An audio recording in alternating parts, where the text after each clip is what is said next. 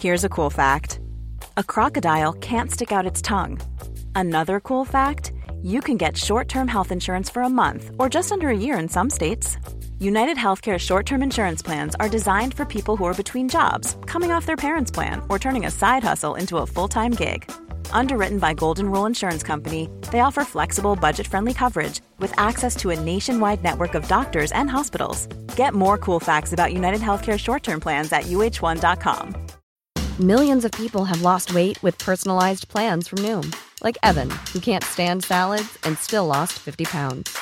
Salads, generally, for most people, are the easy button, right? For me, that wasn't an option. I never really was a salad guy. That's just not who I am. But Noom worked for me. Get your personalized plan today at Noom.com. Real Noom user compensated to provide their story. In four weeks, the typical Noom user can expect to lose one to two pounds per week. Individual results may vary. Since 2013, Bombas has donated over 100 million socks, underwear, and t shirts to those facing homelessness. If we counted those on air, this ad would last over 1,157 days. But if we counted the time it takes to make a donation possible, it would take just a few clicks. Because every time you make a purchase, Bombas donates an item to someone who needs it. Go to bombas.com slash ACAST and use code ACAST for 20% off your first purchase. That's bombas.com slash ACAST, code ACAST.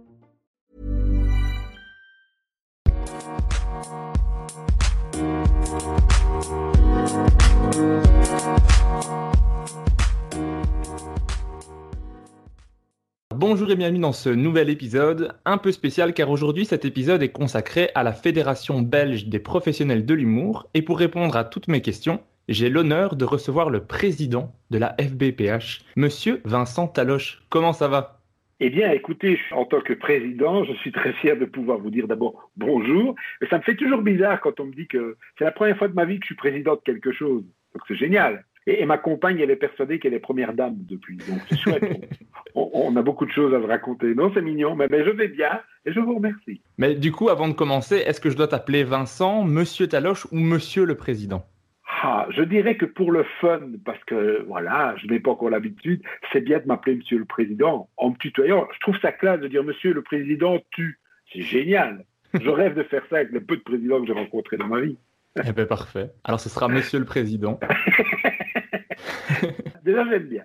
Avant d'entrer dans le vif du sujet, j'aimerais te poser une question parce que pour ceux qui ne te connaîtraient pas, je vais d'abord mettre un peu en situation. Donc, tu fais partie du duo comique Les Frères Taloche, mais je pense que tout le monde avait compris, avec ton frère Bruno depuis 1999 ou avant, ou avant ça déjà? Avant, dis donc, tu nous rajeunis. Le duo euh, va bientôt avoir 29 ans, 1992 précisément 1992. Donc, euh, ah oui, donc un an avant ma on naissance. On va vers nos 30 ans.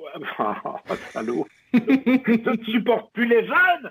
Oui, non, on est des vieux comiques. C'est ça que tu voulais dire. On est des vieux comiques. On est là depuis bientôt 30 ans. Oui, c'est pas une blague. Je pourrais balancer mon frère parce qu'il est beaucoup plus vieux que moi parce qu'il a gagné Rochefort en 86. Il jouait encore en noir et blanc à l'époque. 1999, pardon, c'est l'émission Signé Taloche qui vous est consacrée. Voilà, exactement, exactement, tout à fait. Et en 2011, vous avez créé le Festival international du rire de Liège, le Vous Rire. Exactement. Alors, c'était comment le milieu de l'humour quand vous avez commencé en Belgique? Alors, le milieu de l'humour dans les années, euh, on va dire, les années 80, l'air de rien, même si j'étais jeune, je les ai un petit peu connus puisque j'avais un frère, Bruno, qui s'appelait Taloche, hein, c'était son nom de scène solo, a gagné Rochefort dans les années 80, puis en précisément en 1986. Et moi, j'étais le gars qui lui envoyait le son et la lumière à ce moment-là. Et c'était marrant parce que ça a pu me permettre d'apprendre un peu le métier, de voir comment les gens faisaient rire les choses, etc. Il y avait très peu d'humoristes belges à l'époque. Hein. Et puis on a commencé le duo, et dans les débuts des années 90, je vais un peu résumer, euh, quand je vois le nombre d'humoristes dont on est maintenant, et tant mieux d'ailleurs, il y avait Pirette, il y avait Stéphane Stéman, il y avait Marc Herman, il y avait nous. À peu de choses près, il y avait aussi Bruno Coppen. On était une poignée. Pendant longtemps, on n'est resté qu'une poignée. Et puis, et ça c'est ça qui est chouette, ces dernières années, il y a eu multiplicité de nouveaux humoristes, et tant mieux. Mais allez, je ne vais pas jouer au vieux con, mais c'est des années assez nostalgiques où, et je trouve que c'est important de le dire, à l'époque, personne ne faisait ce métier pour devenir une star. Moi, je ne percevais pas ça. On avait envie d'un truc simple et qui était déjà audacieux, c'est de pouvoir en vivre. Ça veut dire de pouvoir se dire, mon frère était instituteur, il arrête. Moi, je travaillais dans la vente de pièces auto, on arrête. Et on se lance. Rien que ça, c'était déjà, euh, avec le recul, tant mieux, on a eu notre petit succès, mais c'était, il y avait une insouciance. C'est ça que je caractériserait dans le fin des années 80, début 90, on avait envie de, se marrer, de faire marrer les autres, et tant mieux si on en vivait. Mais c'est ça qui m'a un peu dérouté avec la nouvelle génération. Mais voilà, il y avait un côté bon enfant, mais l'humour avait déjà une place importante dans le cœur des Belges, on le sentait bien ça. Comment ça a évolué et est-ce que ça évolue dans le bon sens selon toi? C'est une bonne question et en tant que président, je vais tâcher d'y répondre. Alors moi, moi honnêtement, c'est pour ça que je me suis lancé dans, dans ce projet de fédération et c'est pas du tout euh, présomptueux de ma part, mais je pense bien connaître le milieu parce que oui, on est des humoristes comme tu l'as très bien dit, on, on, a, on a fait des, des, des centaines de, de, dates de tournée, etc. Mais on, on, a très vite eu envie, à travers les émissions, euh, à l'heure, qui ont duré quand même 20 ans, de donner un coup de main à nos confrères, à jeunes confrères, et le Festival du Rire qui a bientôt 10 ans aussi. C'est-à-dire qu'on analyse plutôt bien ce qui se passe. Il y a des différences. D'abord, il y a une offre qui est incroyable. Je crois qu'on a multiplié par 10 le nombre d'humoristes dans tous les pays, hein, c'est pas que belge. Mais la Belgique, à un moment donné, j'ai vraiment vu quelque chose exploser. Et je trouve ça bien, d'où l'idée de la fédération. Parce que faire une fédération à 5, on l'aurait pas fait dans les années 90, ça n'avait pas beaucoup d'intérêt. Il y avait une possibilité, peut-être une offre à faire parce que moi j'aime bien l'idée de rassembler les gens. Il y a des différences dans la façon dont les humoristes veulent faire le métier. Il y a, des trucs un peu bizarres. C'est pas du tout une unanimité, mais effectivement il y a des gens qui ont envie d'être connus. Dans les jeunes, ça se sent par le web, par les réseaux sociaux, par la télé, de moins en moins, parce que la télé bouge effectivement dans ce sens-là aussi, mais pas dans le bon sens, je dirais. Il n'y avait pas ça de, de mon temps. Et c'est pas spécialement grave, mais il y a juste qu'à un moment donné, euh, c'est pas parce qu'on veut être connu que ça va marcher. Hein. Il faut juste le talent minimum pour pouvoir le faire. Et il y a un autre truc que j'ai vu, qui a évolué, qui n'existait pas du tout dans les années début de Nantes. Ça, c'est plus pour les Français. On a peu ça en Belgique. Il y a un esprit de compétiteur qui n'existait pas avant. Je m'explique. J'ai deux exemples très concrets de gens que j'ai vus démarrer mais vraiment à leur tout début, et, et qui sont restés, parce que j'ai la chance de connaître beaucoup de gens qui sont devenus connus. Je prends l'exemple de Kev Adam et de Mhm. Arnaud Ducret. C'est deux styles différents, mais je les, ai, je les ai bien connus. Arnaud Ducret, je me suis occupé de lui en Belgique pendant quatre ans. Il y avait chez ces gars, si je prends l'exemple de Kev Adam, une, une soif de réussite. Je prends ça comme une ambition sportive. Moi, je suis pas sportif, donc j'ai toujours été fasciné par les gens qui avaient ce mental de se mettre des défis. Moi, je suis très copain avec Justine Hénin, donc euh, je, je sais de quoi je parle, mais moi, je suis pas du tout sportif. Mais je connais le reste. Et je me suis retrouvé avec un jeune Kev Adams qui a 17 ans et demi, qui vient pour la première fois en Belgique, qui voit le forum. Je lui explique que le forum, c'est 1500 places, parfois 2000 quand on ouvre tout en haut, mais que c'est rare. Il me dit, mais qui ouvre tout en haut? Ben, je dis, euh, bah, nous, dans le festival, la seule fois qu'on l'a fait, c'est pour garder le malaise. Et il regarde, il dit, moi, l'année prochaine, je fais 2000. Et ça pourrait être très présomptueux. Dans ses yeux, j'ai pas vu de l'ego, j'ai vu un sportif. Et, et je l'avais dit, ouais, tu es ambitieux. Il me dit, oui, je suis ambitieux, j'ai vraiment envie, je rêve de faire ça depuis longtemps, etc. Et il a réussi, l'imbécile. Je veux dire, et, on peut le voir, on en discute. Et Arnaud Ducret, c'est pareil. Arnaud Ducret, je l'ai vu démarrer, je l'ai vu faire de l'humour, et très vite, il m'a dit, moi, mon rêve, c'est de faire du cinéma. Je me mets trois ans pour euh, être nominé pour un Oscar du jeune. Et je le regarde. Hein, c'est une vanne? Non, il se met ça. Comme un sportif dit, je veux gagner Roland Garros. Et donc, je disais à mon frère, putain, ça évolue. C'est-à-dire que, et en plus, on a vu, pas tous, certains dire ça, et ils l'ont fait. Et du coup, il y a une différence que j'ai un peu du mal à, comprendre, mais avec des résultats probants, comme on dit. Alors, pas tout le monde, ce serait facile de dire, moi je fais le Stade de France avec mon frère demain, c'est pas pour ça qu'on le fera. Mais il y, a, y a un aspect sportif de compétition qui n'existait pas du tout. Peut-être que moi, ce que je trouve ce qui se perd dans la nouvelle génération, c'est une petite insouciance. Voilà, moi, j'allais faire des sketchs avec bon, à bon week-end, c'était l'émission phare qui, qui faisait un carton à l'époque, mais on n'allait on pas dans l'esprit de se dire si on fait ça, on remplit cette salle, si on fait ça, on va être vu. Vraiment, on allait, on était de plus en plus reconnus dans la rue, c'était super. Tu vois ouais. Et ici, j'ai l'impression qu'il y a, avec les réseaux, avec les plus, ça, il y a, il y a un calcul. Alors, c'est générationnel, c'est ça, je dirais, la grande différence. Et je suis bavard, hein, pardon, mais la deuxième non, très bien. différence, la deuxième très très grande différence, et ça c'est génial. D'ailleurs, l'autre n'est pas, c'est une constatation. Mais ce qui n'existait pas de notre temps, c'est les réseaux sociaux. Pas du tout. Pour être connu un peu, honnêtement, sans passer par la télé, c'était compliqué. Il y avait toujours des artistes qui, avec le bouche à oreille, remplissaient des salles. Je pense plus à des, des cas français. Mais le passage télé, bon week-end chez nous, la classe en France, ça, c'est mathématique, ça a fait exploser des gens. Quand arrive la nouvelle génération et que moi je discute avec certains qui me disent, je, enfin, je schématise, on n'en a absolument rien à foutre de passer à la télé, ça n'a pas d'intérêt. c'est pas notre cible, je dirais. Et nous, voilà, nous, on a un million de vues quand on fait ça. On a, et effectivement, il y a une grande différence, et ça c'est bien, c'est qu'un humoriste, nous, quand on se lançait, quand on voulait euh, avoir la popularité, le passage télé était obligatoire. Plus maintenant. Il y a des gens qui cartonnent, qui ne vont pas en télé, ou, ou les télés essayent de se les récupérer maintenant après. Il y a tout un système qui a totalement changé. Et les réseaux sociaux ou les chaînes YouTube ont permis, et je trouve ça génial, avec très peu de moyens, de pouvoir dire, moi, j'ai envie de faire un truc, j'ai envie de faire mon podcast, j'ai envie de faire ma vidéo, j'ai envie de faire mes sketchs. Avant, il fallait des moyens lourds, hein, les premières mm captations vidéo et tout. Et ça, c'est génial, c'est très positif. Après, c'est comme pour tout. Donc, du coup, tout le monde veut être comique, tout le monde veut faire des trucs, et bah, à un moment donné, c'est la vie qui fait le reste, qui va rester, qui va pas rester. Moi, je n'arrive plus à deviner qui va faire une carrière, qui n'a pas. Il y a une grande différence, c'est les, réseaux sociaux qui sont souvent critiqués, parfois à juste titre. Dans ce cas-ci, c'est très positif pour, pour ta génération, pour l'humour en général. Alors, il n'y a plus de filtre, c'est-à-dire la sélectivité qui était faite parfois par les programmateurs télé ou les producteurs. Il y avait quand même un filtre, hein, de dire euh, ce sketch en télé, je le ferai pas, etc. Il y en a plus, donc ce qui fait que parfois, il y a des choses que je comprends plus.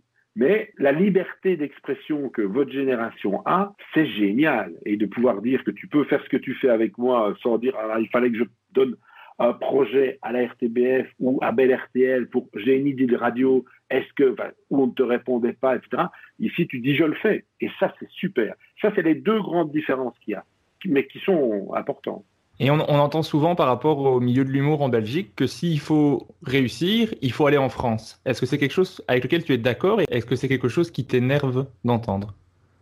Alors non, ça ne m'énerve pas d'entendre parce que on est dans les premiers à avoir été en France, puisque le duo avait un an euh, qu'on nous a proposé de jouer au Blanc Manteau à l'époque à, Paris, qui était le café-théâtre connu. Et il y avait très peu d'exemples. Pirette ne quittait pas la Belgique, Stéphane Stéman non plus, Marc Herman avait fait une fois ou deux la classe. On est avec André Lamy, qui à l'époque a fait un truc fulgurant à l'époque, même s'il est revenu. On était très, très, très, très, très, très, très peu. D'ailleurs, Vizorek et Guise, l'autre fois, en parlaient. C'est-à-dire, ben, l'air de rien, nous, on a joué 1500 fois à Paris. Donc on a plus joué en France qu'en Belgique. On a fait 600 villes de tournée. nous, on avait, euh, voilà, quand on partait en tournée, c'était deux ans, deux, trois cents dates, c'était l'époque vraiment des routes. Nous, on a, on a très vite été en France. En fait, comme on a un humour burlesque, nous, on n'utilisait ni l'actualité belge, ni les accents belges. Et donc, le burlesque passe partout. Quand on allait jouer en Suisse, ça marchait bien. Au Québec, ça marchait bien. Et du coup, nous, ce qui est très drôle dans notre cas, et je pense que ça répond un peu à ta question, même si heureusement ça a un peu changé. Les frères Taloche ont été pris au sérieux pour certains, hein. toujours maintenant on n'est pas pris au sérieux par d'autres, mais quand on a joué à Paris et qu'on a vu qu'on passait chez Drucker, qu'on passait chez Sébastien, pour nos 10 ans on a fait notre premier Olympien, ah là, il y a tout à coup des gens qui nous ont pris un peu au sérieux, alors que c'est le même spectacle. Hein. Il y avait ce côté, pour réussir plus à l'époque, tu allais en France, c'était waouh Maintenant, effectivement, il y a plein d'exemples. Hein. Les, camarades Guillermo Guise, Alex Vizorek ont été effectivement en Belgique, sont vus, où, moi je m'occupe de Virginie Hoc depuis longtemps, est en France depuis 15 ans. Ben, oui, il y a un côté, une dimension comme ça différente. Par contre, je pense à quelqu'un que tu connais évidemment, qui est Jérôme de Warzé, qui a gagné, je crois, 30 concours en France, on l'a un peu oublié, qui maintenant ne travaille plus qu'en Belgique, alors que lui, il me disait toujours, j'ai eu tellement de prix en France, c'est super, mais en fait, ça m'a servi pas à grand chose à part que ça prend la poussière sur des trucs. Et il disait en rigolant, Louis Jérôme, il a sa télé, sa radio, il me dit, moi, maintenant, je m'en fous totalement d'aller jouer en France. À la rigueur, moi, de voyager, ça me faisait un peu chier. Et pourquoi pas, il a une vraie réussite, comme à l'époque, c'est plus lointain, Stéphane Stéman, est décédé, a fait toute sa carrière, il était quasi le seul à l'époque en Belgique. Moi, je pense que beaucoup, beaucoup d'humoristes rêvent d'aller en France. Mhm. Il y en a certains qui disent non, mais qui le pensent. Il y a quelques cas qui se disent, moi, j'en ai rien à foutre. Mais souvent, on a envie. Je le sais, je le sens quand on me demande un renseignement ou l'autre, puisque on a été un peu les premiers. Moi, j'avais monté les productions là-bas en France aussi tout. Mais je pense qu'à l'heure actuelle, les médias belges ou le public belge peut très bien se dire j'adore cet artiste. Il me fait mourir de rire. Prenons Guillaume, qui cartonne en Belgique. Il, ne joue pas du tout en France. Le public belge l'adore. Il est suivi, ça cartonne. Bah, alors, il a sûrement l'ambition peut-être d'aller en France, mais peu importe, à l'heure actuelle, on a quelqu'un qui, sur le, public belge, fait un carton. Je pense aussi à Pablo Andrés, tu vois, mhm. même s'il est, ça va plus loin. On, est, je pense que le public belge et peut-être les journalistes sont maintenant plus facilement waouh, fiers et consomment le, le belge. Et, il y aura toujours, euh, le Belge à la côte, à, notre époque non, mais depuis, on va dire, une petite quinzaine d'années, grâce à des poules etc., le Belge à la côte à Paris. Donc, il n'y a plus cet aspect-là, euh, aller une fois, fait nourrir, c'est un peu passé, tout ça. Il y a toujours des imbéciles qui veulent sortir, et voilà. Et, du coup, voilà, moi je pense qu'avant, c'était, tu passais en France, dans notre cas, tu dis, oh mon Dieu, enfin, on t'écoute. Et, et, maintenant, c'est toujours le cas, hein, mais moins. C'est toujours le cas quand même. Par exemple, Fanny Ruet, une fois qu'elle est arrivée en France, ça, a été mise en lumière, quoi. C'est un très très bon exemple. Fanny, c'est vraiment ça. Ça veut dire qu'elle elle faisait ses petites choses en Belgique, elle apprenait son métier, elle faisait des choses, et puis tout à coup, quand quelqu'un apprend France Inter, la Belgique l'engage plus, fait un peu plus de monde. Oh, c'est humain. Après, elle avait envie. C'est une envie profonde d'y aller pour elle, un peu comme Florence Mendes. Elle a envie d'y aller, etc. Quand on a envie, ils ont raison d'y aller. Hein. Le Belge a tellement la cote que les Français sont contents de les recevoir. Alors, c'est vrai que pourquoi est-ce que le Belge est attiré? C'est parce que Paris reste la ville lumière par excellence. Hein. Ça, ça, fait des siècles que c'est comme ça et c'est humain. Et les médias sont puissants plus que chez nous par, par euh, le nombre d'auditeurs, etc. Donc c'est pas une tare. Hein. Geluc euh, est allé en France. Je trouve ça très bien. Après, ce que je trouve aussi rassurant, c'est que certains de, collègues euh, font leur carrière en Belgique et ça marche déjà très bien comme ça. Je pense qu'il y, y, a les deux. Ben, monsieur le Président, si tu le permets, on va, on va rentrer dans le vif du sujet. Bien sûr. Pendant cette crise sanitaire, le monde culturel a été particulièrement touché. Votre tournée à vous a été complètement arrêtée. Toi, tu es coincé chez toi, un peu hyperactif, donc tu vas sur le site du ministre de la Culture, ce qu'on fait tous quand on s'ennuie, pour chercher des aides pour ton secteur. Et tu fais un constat. Est-ce que tu peux expliquer un peu le constat que tu fais quand tu arrives sur ce site?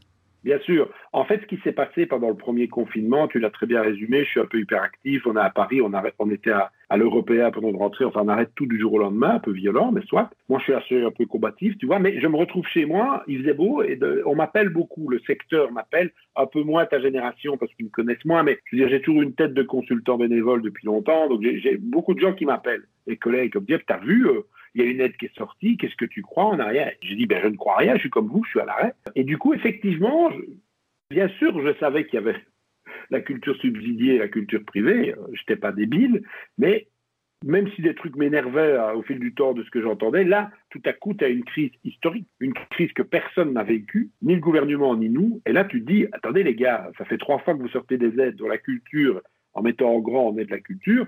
Il y a un port de la culture populaire et pour moi c'est un, mot très noble, populaire, qui est oublié. Et c'est vrai que j'ai mis le pied dans quelque chose en me disant, bon, je vais creuser. Et j'ai creusé et je m'aperçois qu'en fait, notre secteur de l'humour était hors radar. C'est-à-dire qu'on est nulle part. On n'est pas dans les arts de la scène, on n'est pas dans le cirque, on n'est pas dans le cinéma, on n'est pas dans le théâtre, on est nulle part. Et quand j'ai un peu creusé ça, je me suis dit, c'est injuste.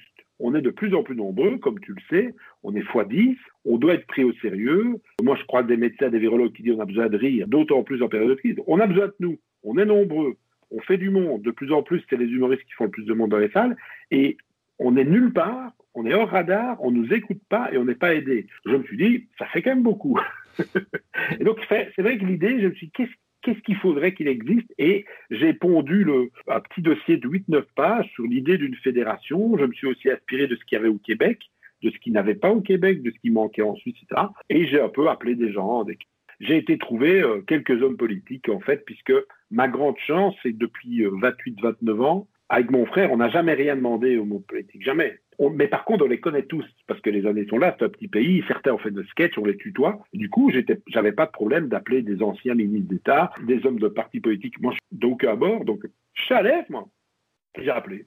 Soit vous me dites que c'est une idée de con, et j'arrête comme ça, je pourrais faire plus de moto ou du loisir, euh, soit, soit ça vaut le coup et je me mets un an, parce que je, savais que je mettais les pieds dans quelque chose de compliqué. Et j'ai eu des, avis très positifs de plusieurs euh, anciens hommes politiques de bord tout à fait différents, et c'est de là que j'ai rentré un dossier euh, au ministre-président de la Fédération Wallonne, Pierre-Yves Jolet, qui, depuis le début, honnêtement, m'a très bien reçu plusieurs fois en juin dernier et m'a dit c'est une très bonne idée. C'est long, mais c'est une très bonne idée. J'ai été soutenu d'abord moralement, et puis euh, je me rappellerai toujours, il m'avait dit, ben, ce qui serait bien, c'est que dans ton dossier de présentation, tu aies genre 15-20 euh, signatures d'humoristes qui disent oui au-dessus, parce qu'il a raison, s'il y en a que trois qui disent c'est intéressant.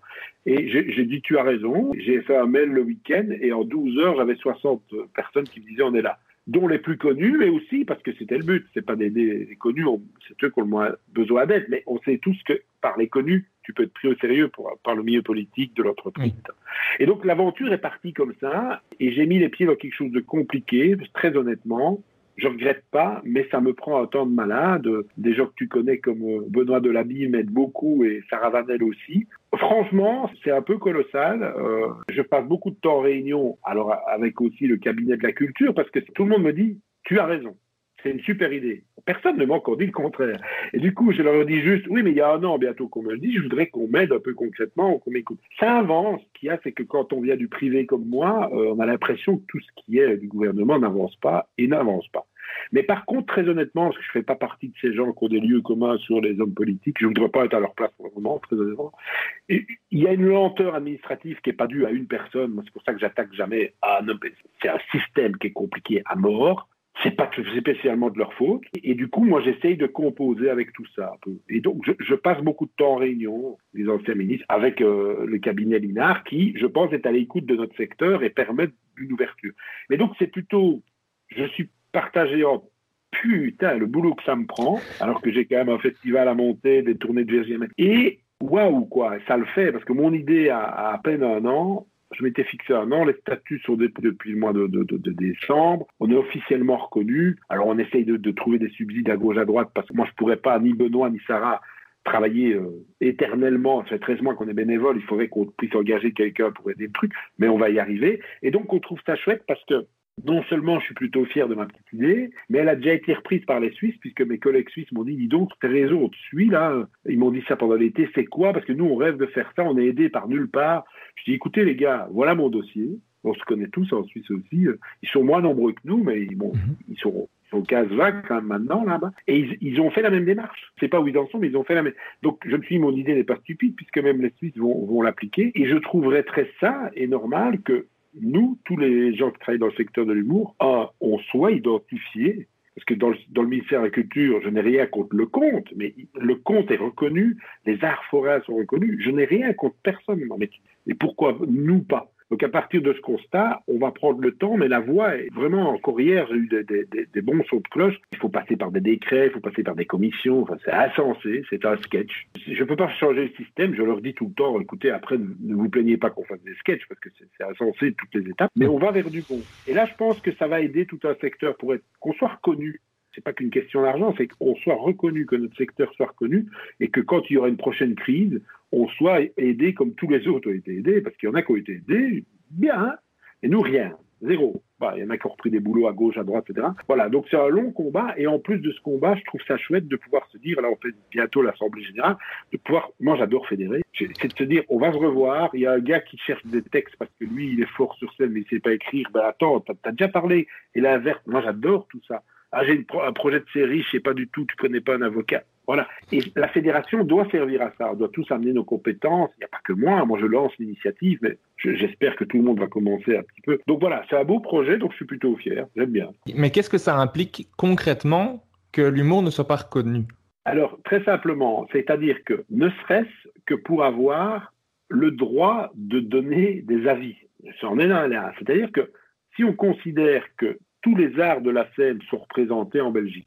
On va dire représentés officiellement, comme tu l'as compris. L'art dramatique, la danse contemporaine, et, c'est très bien. À un moment donné, on est tous d'accord que l'art de l'humour est très différent. Ce n'est pas de la danse, ce n'est pas de, l'art dramatique, surtout avec votre nouvelle génération où il y a beaucoup de stand-up, il y a des codes, etc. Il y a un secteur qui a droit à expliquer que nous, en tant qu'humoristes, on voudrait être reconnu pour plusieurs raisons, c'est de participer à des débats, cest à dire si les arts de la scène considèrent que l'humour, c'est un peu ça, n'a pas sa place. Pourquoi? Alors qu'on est beaucoup à penser qu'on a notre place, quand il y aura des spectacles qui ont besoin d'aide. Pourquoi, par exemple, est-ce qu'un spectacle de danse contemporaine, je n'ai rien, c'est parce que je prends toujours cet exemple, je me suis fait allumer une fois ou deux parce qu'on m'a dit vous détestez la danse contemporaine, je dis non, je comprends rien à ça, mais c'est très bien que ça existe. Mais eux, s'ils veulent, s'ils veulent créer un beau projet, ils ont l'écoute, l'aide, les subsides pour le monter. Et parfois, ils vont le jouer deux fois. Quand tu apprends ça, tu un fou. Nous, l'humoriste, doit se débrouiller tout seul. Pourquoi pas Il y en a qui ne feront pas partie de la fédération. Pourquoi pas Mais la plupart se disent mais est-ce qu'on pourrait un jour développer un projet plus audacieux avec l'aide publique? Et moi, je ne vois pas pourquoi on ne pourrait pas, avec la fédération, peut-être participer à des choses. Et aussi pouvoir dire que le statut de l'artiste, qui est très précaire pour l'instant, on a rarement mis les humoristes au sein des tables de rendez-vous, ce qui est en train de se faire l'instant. C'est aussi un des combats de la fédération. Un autre combat de la fédération par rapport à ça, c'est effectivement quand il y aura une crise, prochaine pandémie, on n'en a pas envie, c'est qu'on ne vive plus ce qu'on a vécu. Ça veut dire que n'importe quel musicien connu par la fédération Lenny Bruxelles a été aidé financièrement et sécurisé, et c'est très bien. Moi, je voudrais que, quand il y aura un problème comme ça, grâce à notre travail, grâce aussi à la Fédé, on se dise les statuts des humoristes sont reconnus et donc seront aidés. Ça, c'est pour préparer le problème. Et après, le fait de pouvoir dire qu'à un moment donné, pourquoi est-ce que tel théâtre qui est géré par la danse contemporaine ou l'art dramatique, qui est un très bel outil, n'ouvrirait pas ses portes à notre secteur pour un projet, pour des scènes ouvertes, etc. Si on n'est pas dans les radars, si on n'est pas dans les papiers de la Fédération de Bruxelles, on n'y a pas droit. Et le fait d'y être, si des artistes disent qu'ils sont membres de la Fédé, mais nous, on aimerait bien faire ça, ben, on aura une porte d'accès. Et celui qui dit, moi, j'en ai rien à foutre, je veux faire mon stand-up tout seul et j'ai de compte à rendre à personne, c'est possible aussi. Mais il y aurait un choix qui n'est pas le cas pour l'instant. Mais tu dis que pour monter le dossier, tu t'es inspiré un petit peu de ce qui se faisait au Québec. Est-ce qu'au Québec, c'est reconnu comme un art, l'humour, ou pas Alors non, c'est ça qui est très drôle. Ça veut dire qu'ils ont l'API, donc l'Association professionnelle de l'industrie de l'humour. Ils ont un mot qu'on n'ose pas utiliser chez nous, c'est mhm. industrie. Ça existe depuis 97. Et comme le, le, frère du directeur du Festival du Rire de Québec gère aussi cette fédération. Pendant le premier confinement, j'ai eu 5-6 zooms avec lui. J'ai eu les statuts, etc. Je me suis inspiré. Alors, c'est pas reconnu. Ils se sont rassemblés, que tu sais, au Québec, à l'humour, c'est vraiment une industrie. Ils se sont rassemblés dans les années 90, justement, pour pouvoir dire, tiens, quand il y a un problème avec les chaînes télé, quand il y a des projets trop lourds à porter pour un humoriste ou son producteur, on peut se rassembler et on échange les idées. Mais moi, je me suis inspiré de ça. C'est eux, par exemple, qui gèrent les, comment ça s'appelle, les lauriers. C'est l'équivalent des, Oscars de l'humour là-bas. Les oliviers. les oliviers, pardon. Les oliviers. C'est la PIH qui a mis ça en place.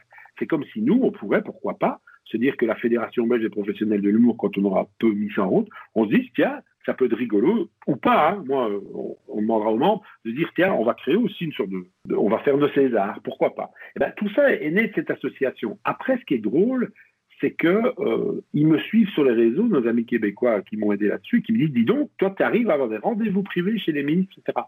Oui, dis-nous, ça fait cinq ans qu'on n'y arrive pas, alors que l'humour, la plus grande vente de billets au Québec, beaucoup plus que les concerts et tout, c'est l'humour. Eh bien, un truc bizarre, il s'est pas reconnu. Mais je me suis inspiré dans mon dossier 2, je n'ai pas dit qu'il n'était pas reconnu dans le dossier. Parce que pour moi, ils n'ont pas la reconnaissance, si tu veux, institutionnelle, comme j'essaye de l'avoir en plus, mais ils ont quand même une reconnaissance économique qu'on n'a pas. On n'a pas, on n'a pas les mêmes arts. Et du coup, ils sont un peu même surpris de comment j'avance, parce que je leur explique que que ce soit la fédération Wallonie-Bruxelles ou la ministre de la Culture, je ne veux pas que la fédération soit à 80% subsidiée. C'est pas ça. Je veux juste qu'il y ait une aide de fonctionnement, comme dans toutes les fédérations qui existent, qui soit prise en charge un peu pour le gouvernement, mais aussi qu'on ait des aides du monde de l'entreprise. Moi, j'ai rencontré plusieurs fois Amit Fadjaoui, euh, que tu dois connaître, qui fait l'économie. Oui, il est, on s'est vu plusieurs fois, il est conscient que l'humour l'entreprise, ça peut marcher. L'idée, c'est qu'on puisse se dire, chacun garde totalement son indépendance, mais s'il veut des aides des idées, parce que c'est pas qu'une question d'argent, au sein de la fédération, ce sera possible. Mais c'est très complexe. Moi, je veux pas être la fédération 100% subsidiée parce qu'on va me le reprocher et moi je viens du privé, c'est un non-sens. Et je veux pas passer mon temps tous les jours à trouver de l'argent pour la fédération par le privé parce que c'est pas logique. Je voudrais un partage des deux et le côté institutionnel trouve aussi que ce serait le plus simple possible. Donc voilà, mais on apprend, hein, cette fédération n'existait pas, moi j'apprends tous les jours, on essaie de ne pas commettre trop d'erreurs, on essaie d'écouter, mais c'est ambitieux. Mais voilà, j'ai l'impression que ça va plus servir que desservir, c'est sûr. En décembre 2020, euh, la fédération est créée sous forme d'une ASBL qui est déposée au moniteur belge. La fédération compte des humoristes, des directeurs de salle, des producteurs, des techniciens. Combien elle compte de membres aujourd'hui, la fédération? Justement, on faisait les comptes hier pour préparer l'AG, je pense qu'on vient de dépasser les 100 qui est beaucoup parce que quand j'avais expliqué à qui, quel ministre, il me dit il n'y a quand même pas 100 humoristes. Je dis non, il y a des directeurs de salle, comme tu l'as dit, des gens qui travaillent dans le secteur, mais je pense qu'il y a au moins 70 humoristes. Alors, ça va des, plus anciens, des gens qui me font l'amitié d'être dedans, comme Alain Soreille, euh, qui est même un peu à la retraite, qui, qui viennent, à, des jeunes débutants, et c'est un peu le but, hein. mais, mais ça représente du monde. C'est-à-dire que dans les années 90, même en allant chercher loin, on aurait été 10, 12. C'était pas possible de faire plus. Enfin, je crois, hein, c'est pas du tout. Mais et là, là, là, c'est la preuve qu'il y a quelque chose d'important. C'est vrai que ça aurait été un peu très embêtant de créer cette fédération, que tout le monde te dise c'est génial, et qu'en décembre ou maintenant, quand on se parle, on, est 15, et tu dis, qu'est-ce que tu fais? C'est pas crédible. Ici, je trouve que c'est pas mal, et je pense que il y en a qui, hésitent encore, euh, parce que c'est normal, ils disent, mais qu'est-ce que ça va être exactement? D'autres attendent de voir les premiers mois. Je pense qu'on va, on va être plus nombreux rapidement, je pense. Pas doublé, hein. Je sens aussi des gens qui me disent, euh, oui, ça m'intéresse peut-être de faire partie aussi de ça, qui hésitent, voilà. Donc on, est, on a déjà passé le cap des 100.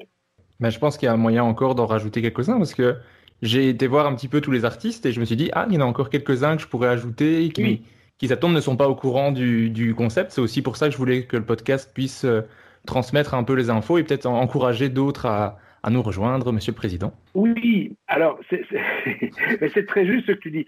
Moi, alors, de façon très sincère, je m'attendais même pas à ce qu'on soit 100 si vite. Voilà, donc ça, c'est plutôt une très bonne nouvelle. Après, comme tu l'as vu, il y en a qui ne sont pas encore dedans, même des, des, connus ou des moins connus. Je pense qu'on est, euh, on va passer 85% du métier dedans, mais moi je ne suis pas là non plus pour convaincre à tout prix. Je veux dire que je comprends que certaines personnes se disent je veux rester indépendant, certaines questions se disent qu'est-ce qui fait avec ça? Moi après, je suis convaincu du truc, mais ce serait même anormal. Ait tout le monde. Il n'y a aucune fédération de miliciens ou danseurs comme ça. Je trouve qu'on est déjà pas mal. Je crois très honnêtement que ce genre de conversation qu'on a, l'AG ou les premiers trucs qu'on va mettre en place, va peut-être rassurer les ADFI. J'ai une boîte de prod, donc monter des projets, je n'avais pas besoin de la fédération pour faire ça. Le festival, c'est indépendant aussi. J'ai plusieurs casquettes, comme tu le sais, mais la casquette fédération, je mets vraiment depuis un an au, service de dire, moi je pense qu'il y a moyen de faire un truc génial. Je trouve ça excitant, faire des ponts avec le Québec, etc. Après, je, pense aussi que c'est pas évident parce qu'il y a un site maintenant en ligne qui, je pense, est franchement bien fait et dans lequel il y a un maximum d'informations. Après, je, m'aperçois aussi que certaines personnes qui ne sont pas encore avec nous ne l'ont pas lu. Puisque les questions mmh. qu'ils posent, ok, mais à un moment donné, je dis, il faut que tout le monde fasse un effort. Et donc, je suis parfois surpris. Mais ça, c'est pareil, hein, honnêtement, c'est pas les artistes. Quand je vois le nombre de gens qui ne lisent pas les dossiers qu'on envoie, toutes personnes confondues, voilà, c'est la vie moderne et le fait qu'on a trop de trucs que les gens ne lisent pas. Mais moi, j'espère que ce genre de conversation, voire même l'Assemblée générale qu'on va faire lundi, où on va un peu discuter, on va se revoir, moi, je ne demande pas mieux de, répondre à certaines questions que les gens parfois se posent ou n'osent pas nous poser. Et c'est pour ça que c'est chouette d'avoir des gens comme Benoît Delaby ou Sarah, qui connaissent très très bien le nouveau secteur, qui eux peuvent aussi répondre à des gens qui n'osent ou pas m'en parler ou pas. Et moi, les plus connus qui sont dedans, à un peu de choses près, sont tous là.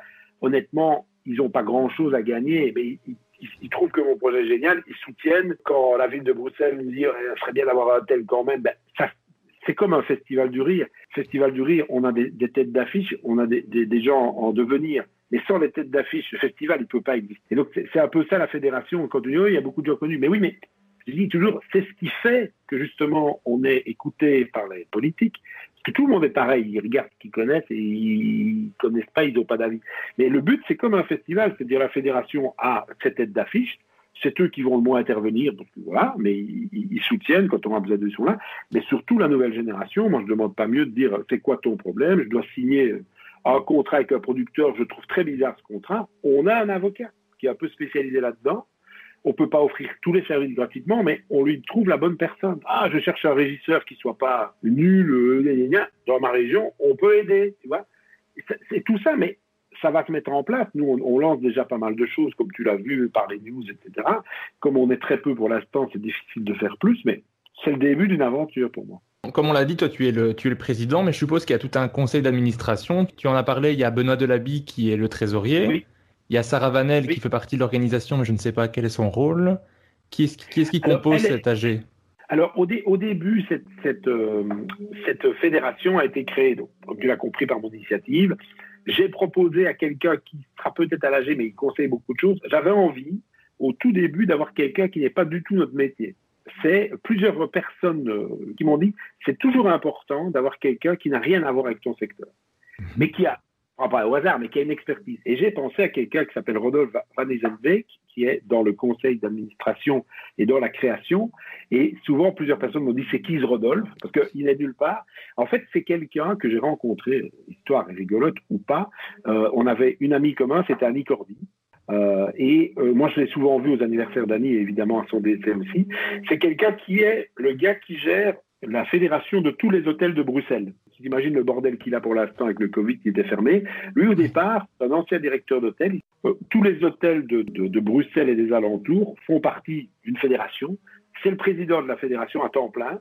Et lui gère je ne te cache pas qu'il a dû gérer des mois très, très compliqués, tout ça. Mais ça veut dire qu'il connaît très bien comment fonctionnent les fédérations, il connaît très bien comment fonctionne le politique. Et comme humainement on s'entendait bien, je dis écoute, est-ce que ça t'intéresse tu ne devras pas être beaucoup présent, mais pour des trucs stratégiques, je te demanderai ton avis. Il a accepté, lui fait partie effectivement de la création, pour avoir cet œil. D'ailleurs, c'est lui qui m'a fait rencontrer euh, le bourgmestre de Bruxelles très vite pour avoir une possibilité de tourner des capsules avec des humoristes. Donc c'est quelqu'un qui travaille dans l'ombre, et qui est assez efficace et qui me dit euh, bah, tiens tu vas gagner un temps si tu prends tel contact avec cette personne parce que c'est son dossier ça voilà et, il adore les artistes il était passionné par le musical etc il n'est pas artiste lui-même mais il aime ça. Donc je trouvais que c'était intéressant. Après il y a Benoît Delaby que tu connais. Lui il avait entendu parler de mon projet. Il s'est vraiment proposé à faire partie de, de, de, début de tout ça. Il a le rôle de trésorier. Il le fait très très bien. Il y a Sarah que tu connais que j'ai demandé de l'aide dès le départ parce que je trouvais justement qu'elle avait une relation euh, génial avec les années, avec la nouvelle génération, leur première scène avec ce qu'elle fait avec le MIP Show depuis des années. Je l'ai souvent vue dans l'action, discuter, etc. Et je sais qu'elle est passionnée par ça. Donc je lui ai demandé de me rejoindre. Et puis ici, on ouvre euh, à l'AG à quatre personnes de plus qui peuvent rejoindre le CA. Puisque le but, c'était de créer vous pouvez pas demander l'avis à 25 pour lancer un truc parce que ça va être infernal. Donc il y avait les quatre que je viens de te citer à la base. Et à partir de lundi. Ryan Reynolds here from Mint Mobile. With the price of just about everything going up during inflation, we thought we'd bring our prices down. So to help us, we brought in a reverse auctioneer, which is apparently a thing. Mint Mobile unlimited premium wireless. Ready to get 30, 30, bit to get 30, bit to get 20, 20, 20, bit to get 20, 20, bit to get 15, 15, 15, 15 just 15 bucks a month. So, Give it a try at mintmobile.com/switch. slash $45 up front for 3 months plus taxes and fees. Promo rate for new customers for limited time. Unlimited more than 40 gigabytes per month slows. Full terms at mintmobile.com. Planning for your next trip? Elevate your travel style with Quince. Quince has all the jet-setting essentials you'll want for your next getaway, like European linen, premium luggage options, buttery soft Italian leather bags, and so much more. And it's all priced at 50 to 80% less than similar brands. Plus, Quince only works with factories that use safe and ethical manufacturing practices. Pack your bags with high-quality essentials you'll be wearing for vacations to come with Quince. Go to quince.com slash trip for free shipping and 365-day returns. On a proposé, euh, d'ailleurs Benoît va faire le poids, je crois, demain, qui se propose de faire partie, on va voter, du CA, puisque nous, c'est ce qu'on aimerait. C'est pas être, euh, on peut pas être 50, sinon c'est infernal, mais d'avoir des compétences différentes. Donc nous, je ne sais pas encore les noms maintenant, mais ils vont être décidés lundi. On ouvre le CA, évidemment, à d'autres personnes. Ce n'est pas une dictature. tu l'as mentionné juste avant, pour promouvoir cette nouvelle fédération, vous avez créé le Parlophone. Est-ce que tu peux expliquer un peu le concept et comment ça se passe? Alors, le Parlophone, c'était un projet qu'on a mis en place avant même l'existence de la Fédé officielle. C'est-à-dire que tu l'as compris, euh, le projet a un an. En septembre, ça devient sérieux, on en discute et les projets sont déposés en décembre. Entre-temps, moi, je parle avec la RTBF, je côtoie souvent pour le festival, etc. Et souvent, les gens sont touchés par ce projet. Je trouve ça chouette parce que les gens d'RTL m'ont appelé, des journalistes m'ont appelé, on me dit putain, mais c'est génial. Donc, j'étais super content. Et ils m'ont dit, euh, tiens, comment est-ce qu'on pourrait t'aider euh, On pourrait peut-être trouver un petit budget pour des, trucs vidéo, puisqu'on peut pas faire en public, surtout à cette époque-là, etc. Et de là, on a, eu l'idée de, de proposer quelque chose qui s'appelle le parlophone, c'est de se dire on, va tourner un truc sans public. L'idée était ça, c'est que des humoristes connus donnent une petite ouverture à des moins connus ou leur coup de cœur. Et donc on a contacté des gens connus qui avaient envie, qui étaient libres, parce que c'est toujours un problème. Les problèmes d'agenda sont parfois compliqués. Et effectivement, c'est comme ça qu'on se retrouve avec, par exemple, Laurence Bibot, qui, elle, a choisi te dire, moi, j'aime bien Fanny Ruel, je vais en parler. Euh, Pierre Tenis, hein, les gens qu'on connaît, se dit, putain, moi j'ai vu un jour Étienne Seck faire de la musique, j'ai envie de parler de lui. Martin a choisi Moumou et Tocard, c'est eux qui ont choisi. Quand j'ai téléphoné à Guy, il m'a dit, ouais, attends, parce que, euh, il se pose de questions, je sais pas. C'est lui qui m'a dit, c'est pas un débutant, mais InnoJP, il faut qu'on parle de lui. Donc moi, j'étais plutôt à l'aise avec les choix parce que c'était pas une fois de plus à moi de décider. On a contacté dix personnalités connues. Vizorek a choisi Cyril Agnari que je connaissais pas du tout. Et, qu'est-ce qu'on a encore eu? Virginia qui a parlé de Farah. Qu'est-ce qu'on a encore? Nous, on a donné un coup de pouce à quelqu'un qui est là depuis 30 ans mais qui est pas connu, qui est élastique, tu vois. Mm-hmm. c'est nous qui l'avons choisi. Donc voilà, ça a été fait comme ça. Les personnalités connues qu'on a contactées, certaines ne pouvaient pas être là. On dit ou bien je passe mon tour. Et ça permettait d'avoir des capsules qui mettaient en avant des têtes un peu connues, mais surtout, comme tu l'as vu, je suppose, des extraits qu'on a, pris du temps, le montage, on a pris du temps, on ne s'est pas moqué du tout. Ça s'est fait comme ça. Et ça, c'est le, premier projet fédération qui s'est mis en place. La RTBF les met de temps en temps sur Typique, hein, c'est ce qu'on appelle du comblage, parce que c'est un format un peu hybride. Les réseaux sociaux existent, et, moi j'avais même un Québécois qui m'a dit, je connaissais pas cet artiste, est-ce que tu peux m'envoyer sur SketchUp Total, ça m'intéresse. Et c'est ça, moi, qui va m'amuser. Donc, c'est des petites capsules qui existent, qui sont pas d'actualité, parce que tu peux les diffuser dans trois mois, elles sont toujours d'actualité. Elles sont, je pense, plutôt bien foutues. Et ça, c'était le premier projet qu'on a mis en place. Donc le choix a été fait. C'est pas moi qui ai dit aux artistes connus, tu vas présenter à tel à tel. Non. Il y en a qui hésitaient. Et moi, j'ai dit, bah, par exemple, je leur dis, il y a cinq, six noms. Ah oui, tu as raison, voilà. Le but, c'était vraiment de dire, euh, beaucoup de personnes m'ont dit, et pourquoi moi je suis pas dans le parlophone? Mais les gars, si on est septembre dans la Fédé humoriste, euh, et qu'on a le budget pour retourner 10, c'est comme Bruxelles. Les capsules qu'on fait pour Bruxelles, c'est la ville de Bruxelles qui veut nous aider, avec certains paramètres. Ça doit parler de Bruxelles, et si possible, les humoristes doivent être bruxellois. Évidemment, je n'ai pas contacté des Liégeois. Qu'est-ce que je fais pour l'instant C'est que j'ai été rencontrer le bourgmestre de Liège en lui disant, dis donc, Bruxelles, euh, il nous aide. Et toi Ah oui, ça c'est mon rôle de président. Et donc, tant mieux si j'arrive à maintenant développer le, même chose à Bruxelles. Alors, tu as des humoristes qui vont dire, oui, mais pourquoi tel, un tel? Ça, on m'avait prévenu dans toutes les fédérations, ça va être compliqué parce que moi, je ne demande pas mieux de faire 100 capsules. Hein. C'est juste qu'à un moment donné, les budgets sont petits. Je veux que tout le monde soit payé. Et ça, c'est mon, combat. Et je tape sur le, dès qu'on dit à un humoriste, il peut être là, mais c'est bien pour visibilité, on n'a pas de budget. Là, je râle. Donc, les parlophones, les gens étaient payés. Les, capsules de, de, Bruxelles ont été payées. Chaque personne est payée. Et quand on fera un projet, My Garden, etc., c'est payé. Moi, je, le but aussi, c'est de dire qu'on arrête de prendre les humoristes pour euh, oui, mais c'est bien pour te faire connaître. Ben oui, mais je travaille. Ça, c'est compliqué, hein, parce que c'est un truc qui existe depuis 30 ans et ça fait partie de mon combat. Et c'est compliqué, hein. Mais j'étais même en parler à Philippot et tout. Je dis arrêtez avec ça. Payez même peu, mais payez. Et donc voilà. Donc c'est, on met ça en place. J'espère effectivement que le parlophone ou les capsules de Bruxelles peuvent donner naissance à d'autres choses pour faire participer d'autres aussi, tu vois. Je trouve que c'est un chouette concept parce qu'on va découvrir de nouveaux talents et comment c'est soutenu par quelqu'un qui a du succès, on se dit ah ben je vais aller voir ça, ça soutient le. Voilà. Bah, s'il l'encourage, c'est qu'il doit être bon, je vais aller voir. Je, pense que l'idée est assez simple, on n'a pas révolutionné, mais je trouve que ça le fait et j'aimerais très honnêtement pouvoir me dire qu'on trouve un financement pour en retourner d'autres. Mais c'est juste que on doit faire gaffe, c'est-à-dire que c'est pour ça que je cherche des financements des subsides, c'est qu'on peut, on peut, peut pas dire on va en tourner avec quel argent, tu vois, c'est juste pas possible.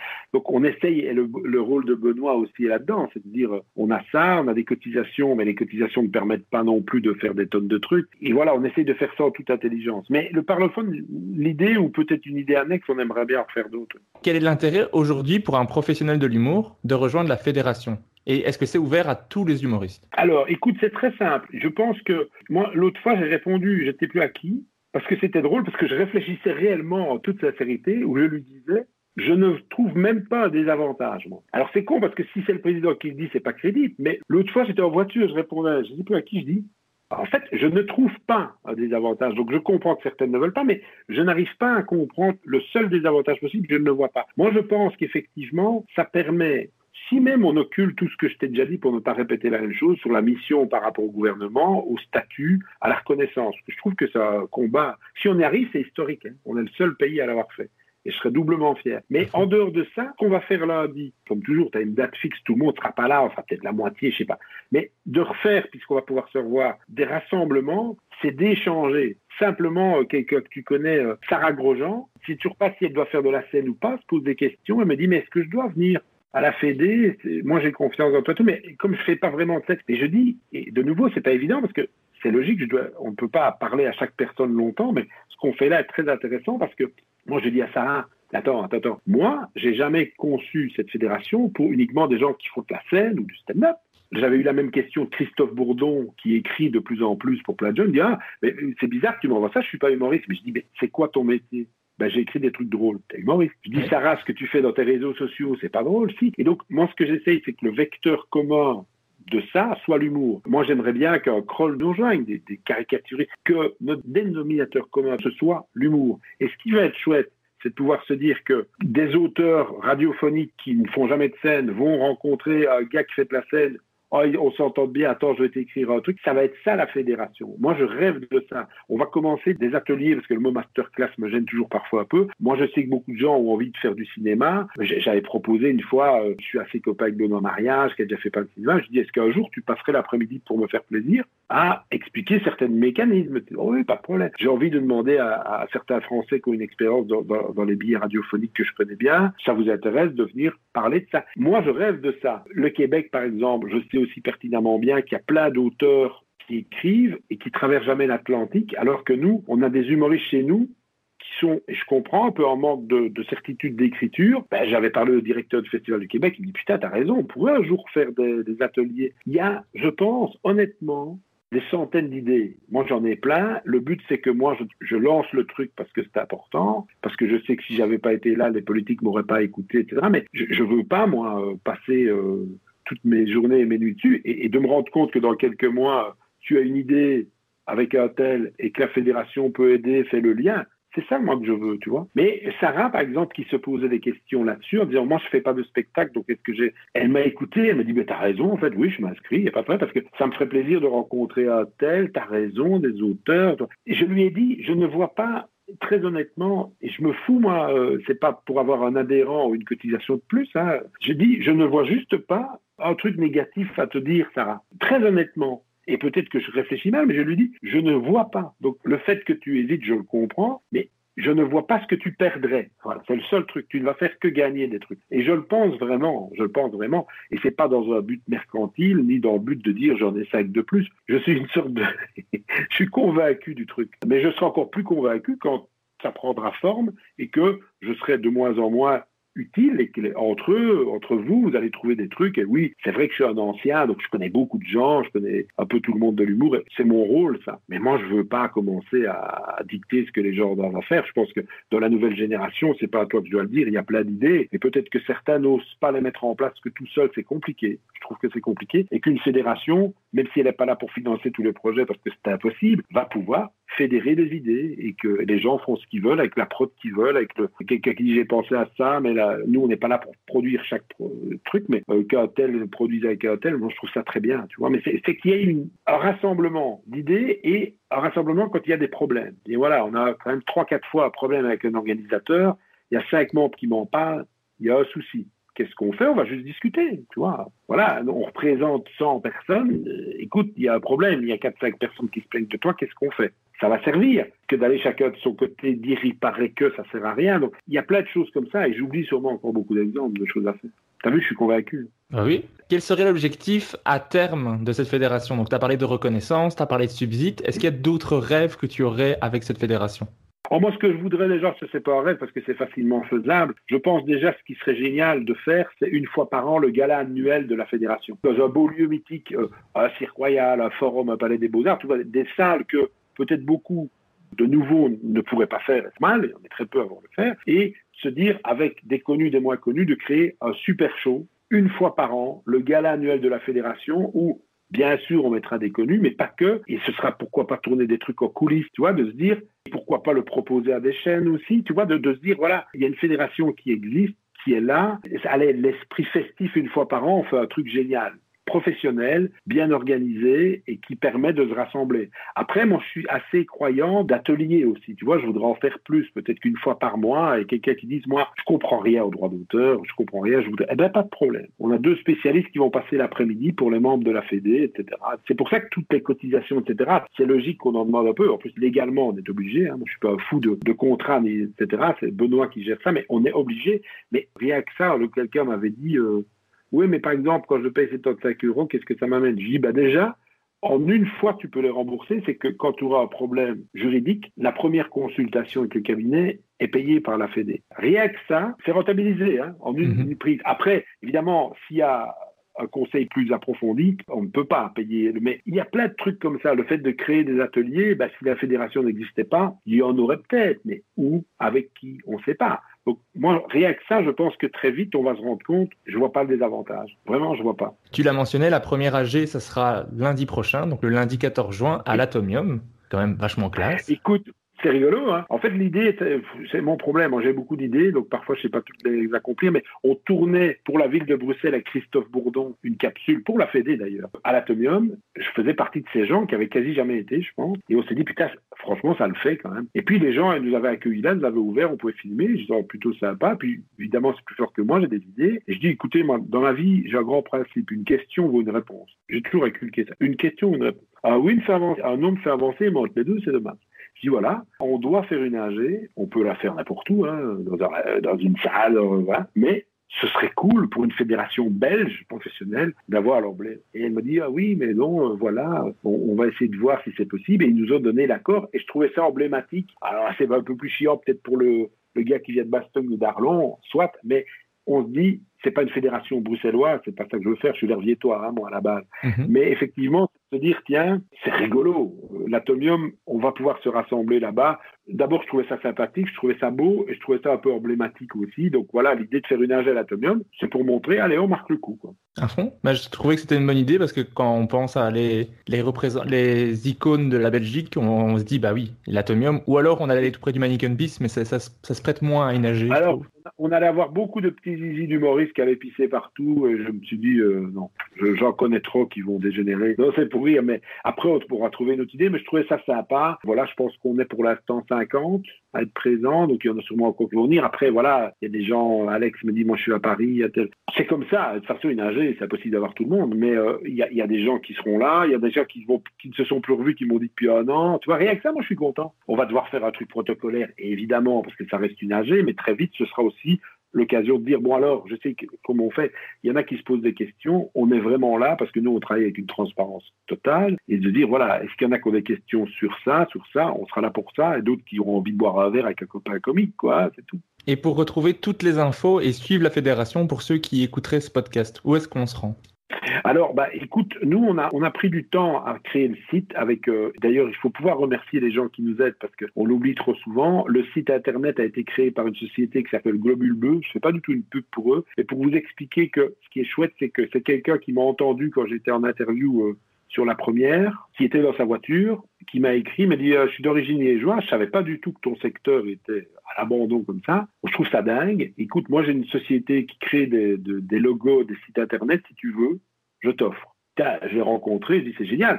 Et le logo que je trouve franchement pas mal, le site qui a pris du temps parce que je suis un peu maniaque, donc voilà, en harmonisé, c'est eux qui l'ont conçu de façon très professionnelle et ils ont montré le soutien à la Fédé, ce qui m'a beaucoup touché et ce qui montre aussi que même l'idée dans des entreprises privées a, séduit en disant attendez, nous, on a envie d'aider votre secteur parce que moi, j'adore les humoristes. Je suis triste de ne plus aller au spectacle. J'ai une boîte qui marche bien. Je vous offre mes services. C'est génial. En plus, c'est un mec adorable. Et donc, du coup, moi, je trouve que le site donc www.fbph.be. Très honnêtement, on a pris le temps de le faire, il est en ligne. Ça répond à beaucoup de questions, pas toutes. On peut pas euh, faire un site. D'ailleurs, les concepteurs me disaient fais gaffe, Vincent, tu vas dans quelque chose, tu veux mettre beaucoup, mais les gens plus maintenant. Donc, j'ai écouté ils m'ont écouté, on a trouvé un, juste milieu. Il y a le site qui, je trouve, explique beaucoup. Et surtout, on peut écrire via le site plusieurs formes de questions. On a une question sur les membres, une question sur ceci. Nous, on pense, d'ailleurs, merci de, cette interview, on pense qu'on va devoir expliquer. Nous, on est dedans. Donc, parfois, on est étonné des questions qu'on nous pose. Hein. Et on est trop dedans. Donc c'est légitime, quelqu'un n'a pas vu cette info, n'a pas été voir. Du coup, nous, on dit tout le temps, n'hésitez pas, je pense que Benoît pour m'aider et Sarah peuvent répondre à beaucoup de choses. Moi aussi, c'est juste que je rame un peu dans le truc, mais moi je pense que les prochains mois vont servir aussi à ça, à répondre aux questions. Mais le, site est une première étape qui est pas mal parce qu'il y a eu un site provisoire pendant longtemps, maintenant il y a le site officiel et là, il y a vraiment beaucoup. Et tant qu'on est dans l'instant promotion, il y a également la dixième édition du Festival international du rire de Liège, du 16 au 25 octobre. Est-ce que tu peux déjà annoncer des artistes qui vont y participer? Oui, tout à fait. C'est-à-dire que l'année passée, comme tu le sais, ça a été un peu euh, dur parce qu'on a lancé notre festival de façon réduite parce qu'on n'était pas dupes. Euh, notre festival, c'est 14 salles, 40 spectacles. Donc on avait réduit l'année passée en espérant passer entre les gouttes. On n'est pas passé puisqu'on a dû quasi euh, annuler le jour même les trucs du week-end. C'était un peu violent. Du coup, on a reporté beaucoup de spectacles qui étaient prévus et, qui étaient déjà bien remplis. Donc je peux déjà t'annoncer qu'il y a le nouveau spectacle de Victor Vincent, tout nouveau spectacle de Baptiste Le Caplin, le tout nouveau spectacle d'Arnaud de Samer. Guillaume, qui, fait son premier forum de Liège, sera dans notre festival. On lance demain la mise en place du nouveau de Virginie Hoc. Guillermo Guis fait son premier forum chez nous. Il y aura aussi euh, le Capucine, tu vois, la oui, etc., qui vient faire, voilà, qui est là aussi. Il y aura euh, le spectacle d'Élastique. Il y aura une soirée Sabam avec des humoristes de la Sabam. Il y a Fanny Ruet, qui est la comédie en île. Il y a encore, euh, j'ai pas ça sous les yeux, par contre, ce sera un peu plus léger que les autres années parce que on, se méfie un peu, mais on va faire aussi des galas télé, dont l'ambition, et ça c'est important, de créer le premier, enfin le premier, en tout cas on l'a pas encore fait, au Forum de Liège où on fait tous nos shows télé avec euh, plein de caméras et tout, on va faire un gala 100% belge. La RTBF est très intéressée aussi, etc. On est sur plusieurs idées pour l'instant, c'est demain que je travaille là-dessus. On va faire un, un gala télé avant, on appelait ça Nouvelle Scène, donc il y avait des Français, des Belges, des Suisses. Cette année, avec ce qu'on a vécu, on avait envie, avec des humoristes belges, on va faire un mélange de connus, pas connus. Et là, on y, on y pense vraiment, c'est quasi sûr, ce sera un des gars à télé euh, de, du, du Vourir. Ouais. Et le, le, reste, c'est aller sur le site, hein, vourir.be. Parfois, je vais moi-même là-bas. Quand j'oublie quelqu'un, à quelle heure il joue, je vais sur le site. Je suis à l'ancienne, moi, je vais beaucoup sur les sites. Tous les sites seront euh, dans la description de l'épisode, comme ça vous pourrez retrouver ça facilement. J'ai des petites questions générales pour toi par rapport à l'humour avant de passer au name dropping. Quelle serait la meilleure salle de Belgique pour faire de l'humour? D'une salle qui est mon coup de cœur, je me suis rendu compte pendant le festival de Liège que tous les Français, des plus anciens, Pierre Richard, 80 ans, aux plus jeunes, tiennent qu'aujourd'hui, c'est le Trocadéro de Liège. J'ai un coup de cœur pour cette salle qui est un théâtre à l'italienne. Hein, je sais pas si tu vois un petit peu. Oui, je vois bien. Très rouge, hein, un théâtre à l'ancienne. Moi, j'aime ça. Un théâtre de 500 places chaque fois qu'on y a joué avec mon frère, tu sens une proximité, tu as, la même chaleur qu'une petite salle, mais avec celle plus grande, et tu te dis, à chaque fois c'est bien. Et dès qu'on a créé le Festival de Liège, il y a dix ans, on a reçu tout le monde. Hein. Éric Antoine m'a dit à l'époque, il faisait des plus petites salles, c'est la plus belle date de ma tournée. Bouchner m'a dit, putain, c'est terrible. Ken aujourd'hui m'a dit, waouh, cette salle. Et du coup, avec des styles, as vu, très différents que je suis en train de te citer, et du coup, je pense que cette salle a une âme, on y croit, on n'y croit pas, hein. moi j'y crois peu, et en tout cas, elle te donne quelque chose de terrible. Avec le mélange de public liégeois qui est rarement très mauvais, cette salle a quelque chose. Et donc, un humoriste de stand-up débutant ou une valeur sûre plus âgée du seul en scène, je peux jurer qu'ils vont se retrouver sur le, la vie de cette salle. En tout cas, je n'ai jamais senti le contraire et, Dieu sait si on en a programmé des spectacles là-bas. C'est Kian Kojandi qui, dans son épisode, disait que c'est Jamel, Jamel Debbouze, qui lui avait conseillé si tu as besoin de force, d'un bon public qui va te renvoyer énormément d'amour, va jouer à Liège. Bah, tu vois, oui, parce que Jamel a été rodé, lui, dans des très petites salles comme la boucherie, etc. Jamel a souvent rodé, rodé à Liège. C'est vrai que nous, c'est ce qui a fait aussi un coup de bol pour notre festival. Quand on l'a mûri, on l'a mûri deux ans avant de le sortir. Quand on l'a sorti en 2011, on voulait Liège. Alors, on est originaire de la région de Liège, même si on n'est pas liégeois, mais c'est pas que pour ça. C'est la seule ville où tu peux faire 14 salles, comme on le fait, qui vaut 2000 places à 80 à pied. Tu ne trouveras pas ça en Belgique, avec le nombre. Et le public liégeois, quand il est généreux, les Suisses qui viennent pour la première fois jouer en Belgique, les Québécois qui viennent pour la première fois et qui sont dans notre festival, ils sortent de là. C'est génial. Alors, c'est pas, ils rient pas bêtement à tout, c'est pas ça que je veux dire. Mais quand, quand le spectacle leur plaît et tout, ils donnent. Et donc, je sais que Jamel, et c'est pas le seul, vient de rôder. Stéphane Guillon est venu rôder aussi en, à Liège. Mais la, salle de Liège, euh, ou même de Belgique, qui pas toujours, c'est le Trocadéro. Et toi, qu'est-ce que tu aimerais le plus dans le fait de faire de l'humour? Qu'est-ce que tu aimes le plus? Alors moi, ce que j'adore, et ça me manque un peu, euh, puisqu'on ne fait plus de scène, vraiment, de pouvoir faire rire les gens.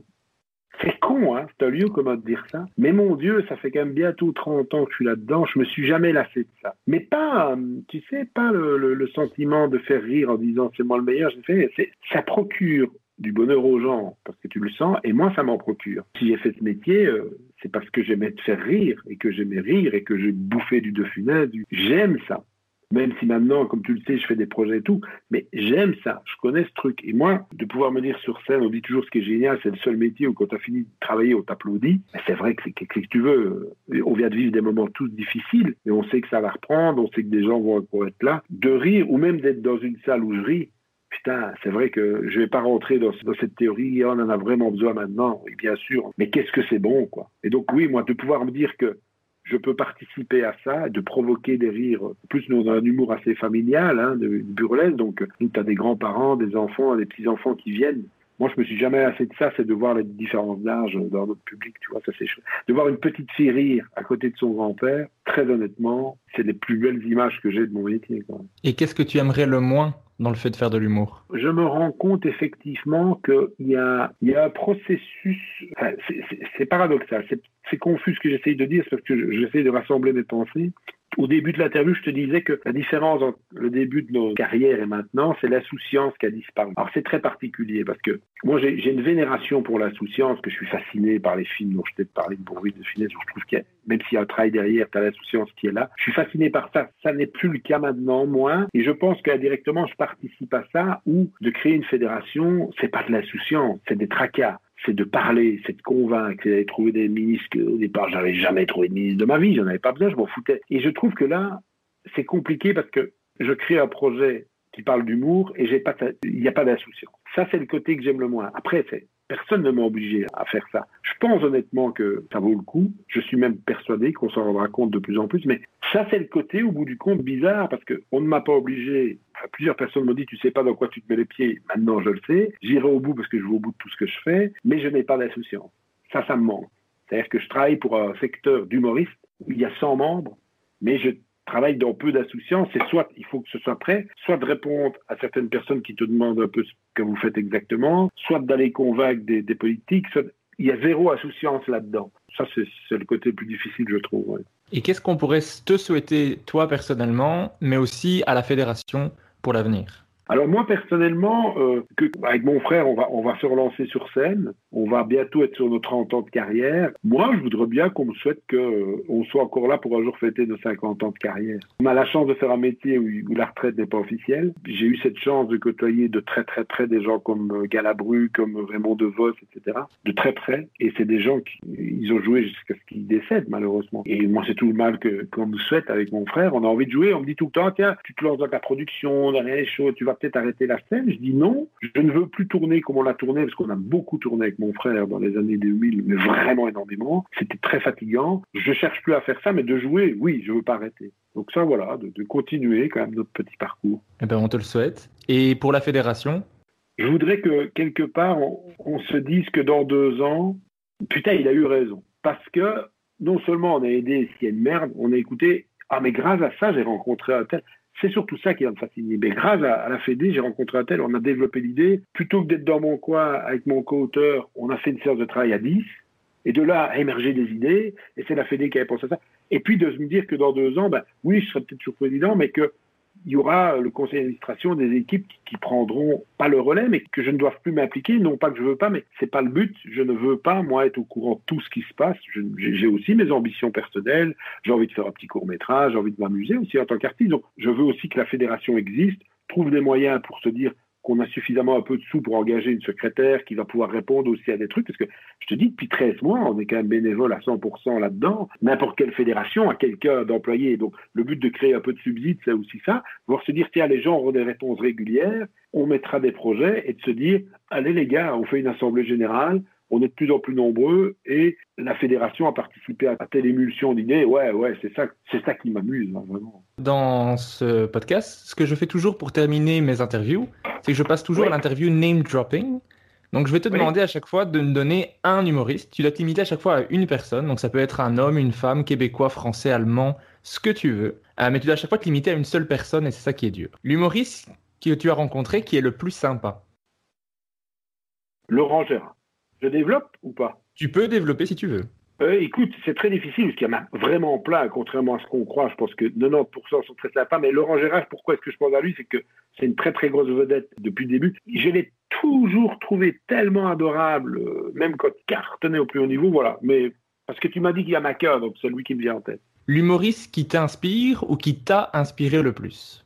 De Funès. C'est pas un humoriste.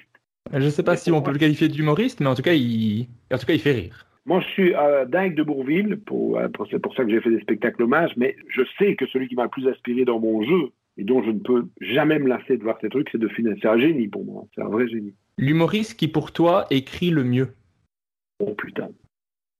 Gaspard Proust, t'as quand même. euh, Alors, je suis fou de burlesque, mais j'avoue que comme je connais moins bien ce genre d'écriture, c'était opposé à mon, à mon humour. hein. En tout cas, son premier spectacle, je me suis dit, putain, il bouge pas d'un millimètre, tout est basé sur ce qu'il a écrit. euh. C'est frustrant de n'en citer qu'un, mais je joue le jeu. C'est bien, merci. L'humoriste qui pour toi joue le mieux Ça va te surprendre, mais oui, c'est un humoriste, c'est Mr Bean. Je trouve que Mr Bean, qu'on aime ou qu'on n'aime pas, je comprends pas, mais moi, j'ai comme tu as compris, j'aime bien, c'est, c'est tellement énorme ce qu'il fait passer. Et c'est tellement juste que pour moi, c'est, c'est- c'est terrible. Ouais. Mais il a fait de la scène aussi, hein, Rowan Atkinson. ouais, son seul en scène, il faut un jour que tu le vois. Moi, j'ai une vieille VHS de ça. Ah, je l'ai vu. Oui, ah, il faut. Ah, puis, tu l'as vu? Ah oui, oui. Ah, c'est, terrible. Mais il est, mais il est fort. Hein.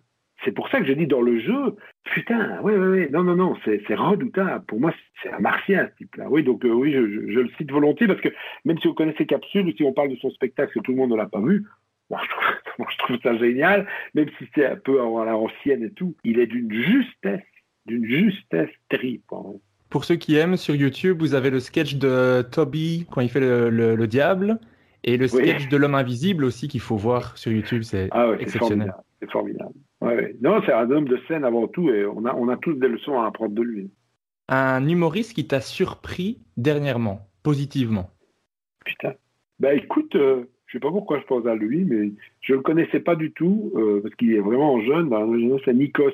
Il a participé à un tournage avec nous. Il n'y a, a pas de raison que je te dise qu'il m'a surpris, mais moi je, connaissais. J'avais vu quelques petits passages de lui. Je lui ai demandé de participer à un truc et tout. J'ai trouvé le garçon euh, timide, euh, charmant, euh, à l'heure. Enfin voilà, c'est la nouvelle génération. Je pourrais être son père. Il est toujours aux études. Il fait du stand-up. Il est passionné par Guillaume Guise et tout. Donc c'est pas c'est pas mes ADN à moi, comme tu l'as compris. Moi, je viens du burlesque, c'est un peu la génération, mais je suis très ouvert, tu vois, à ça. Et donc je, trouve, tu vois, j'étais au contact d'un gars qui pourrait être mon fils. Je trouve euh, rassurant la façon dont humainement il était et tout sur la nouvelle génération. Voilà, c'est parce que j'ai sûrement plein d'exemples, mais il en faut un. Donc c'est le dernier qui me vient en tête. Ah, très bon exemple. Et maintenant, si tu as trouvé cet exercice difficile, tu vas trouver le prochain encore plus dur. Parce que je vais te demander de choisir entre deux humoristes et tu dois me dire lequel des deux te fait le plus rire sur scène. Comme c'est un épisode spécial sur la fédération, je n'ai choisi que des artistes qui en font partie. c'est dégueulasse. Tout à fait. Entre mon préféré, hein, c'est ça. Hein je dois dire mon préféré, tu m'as dit. ce- celui qui te fait le plus rire sur scène. Plus rire. Alors, je le mentionne à chaque épisode, mais bien sûr, tous les artistes que je vais citer ne sont que des gens qui ont plein de talent. Le but, c'est seulement de voir Oui. qu'est-ce qui te fait le plus rire, toi, personnellement, qu'est-ce Oui, qui te touche le plus, mais l'autre Voilà, est certainement très bon. Bien sûr, c'est la vie de Vincent Counard et sur ses envies privées. Voilà. Tout à fait. Ok, je me concentre. Entre Bruno Coppens et Bruno Taloche. Ah, le salaud J'y attendais pas.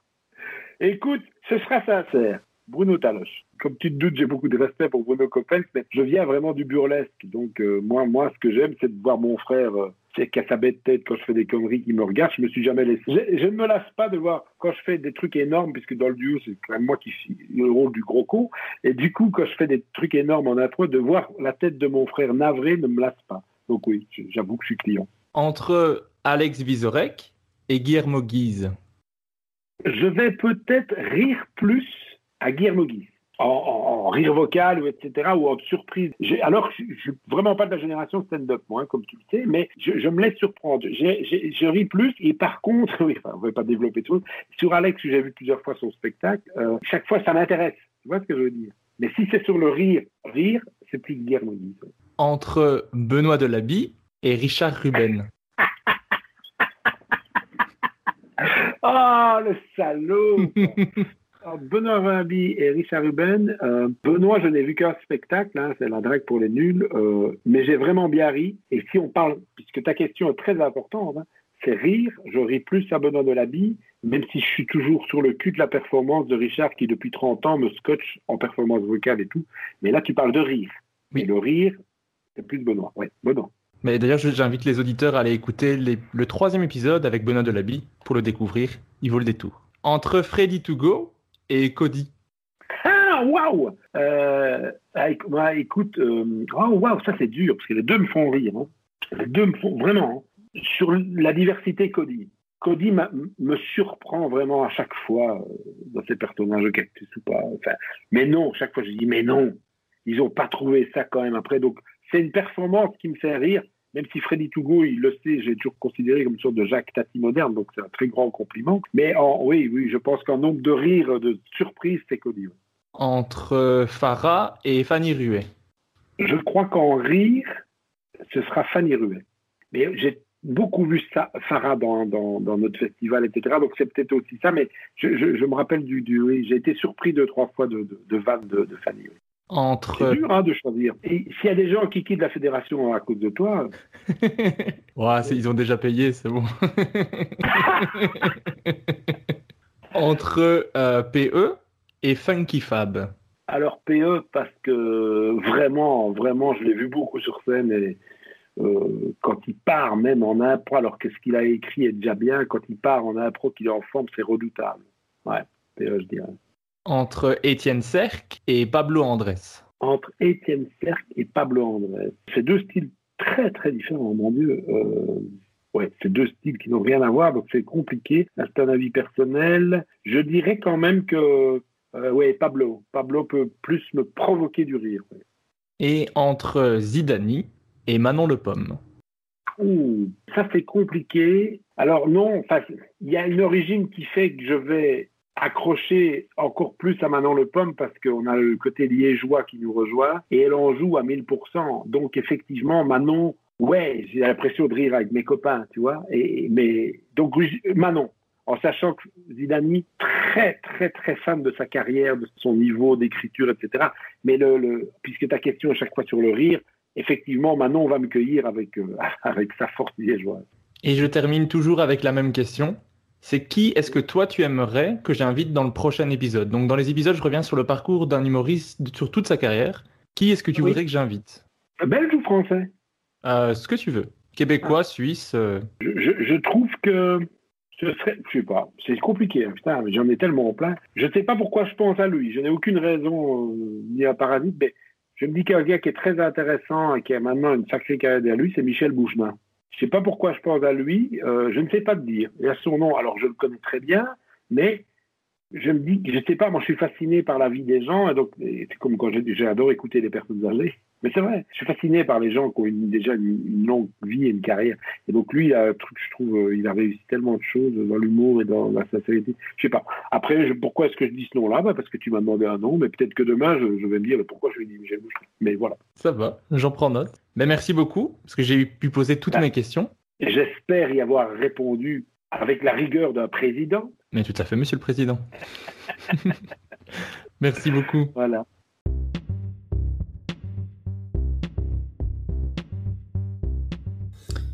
Merci d'avoir écouté Humeur Humoristique. N'hésitez pas à donner votre avis, à vous abonner et à le partager autour de vous.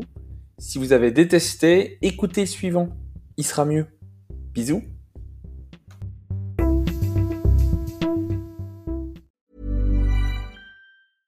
Imagine the softest sheets you've ever felt. Now imagine them getting even softer over time. That's what you'll feel with Bowl and Branch's organic cotton sheets. In a recent customer survey, 96% replied that Bowl and Branch sheets get softer with every wash. Start getting your best night's sleep in these sheets that get softer and softer for years to come. Try their sheets with a 30-night guarantee. Plus, get 15% off your first order at bowlandbranch.com. Code BUTTERY. Exclusions apply. See site for details. Planning for your next trip? Elevate your travel style with Quince. Quince has all the jet setting essentials you'll want for your next getaway, like European linen, premium luggage options, buttery soft Italian leather bags, and so much more. And is all priced at 50 to 80% less than similar brands. Plus, Quince only works with factories that use safe and ethical manufacturing practices. Pack your bags with high-quality essentials you'll be wearing for vacations to come with Quince. Go to quince.com/pack for free shipping and 365-day returns. Even when we're on a budget, we still deserve nice things. Quince is a place to scoop up stunning high-end goods for 50 to 80% less than similar brands. They have buttery soft cashmere sweaters starting at $50, luxurious Italian leather bags, and so much more.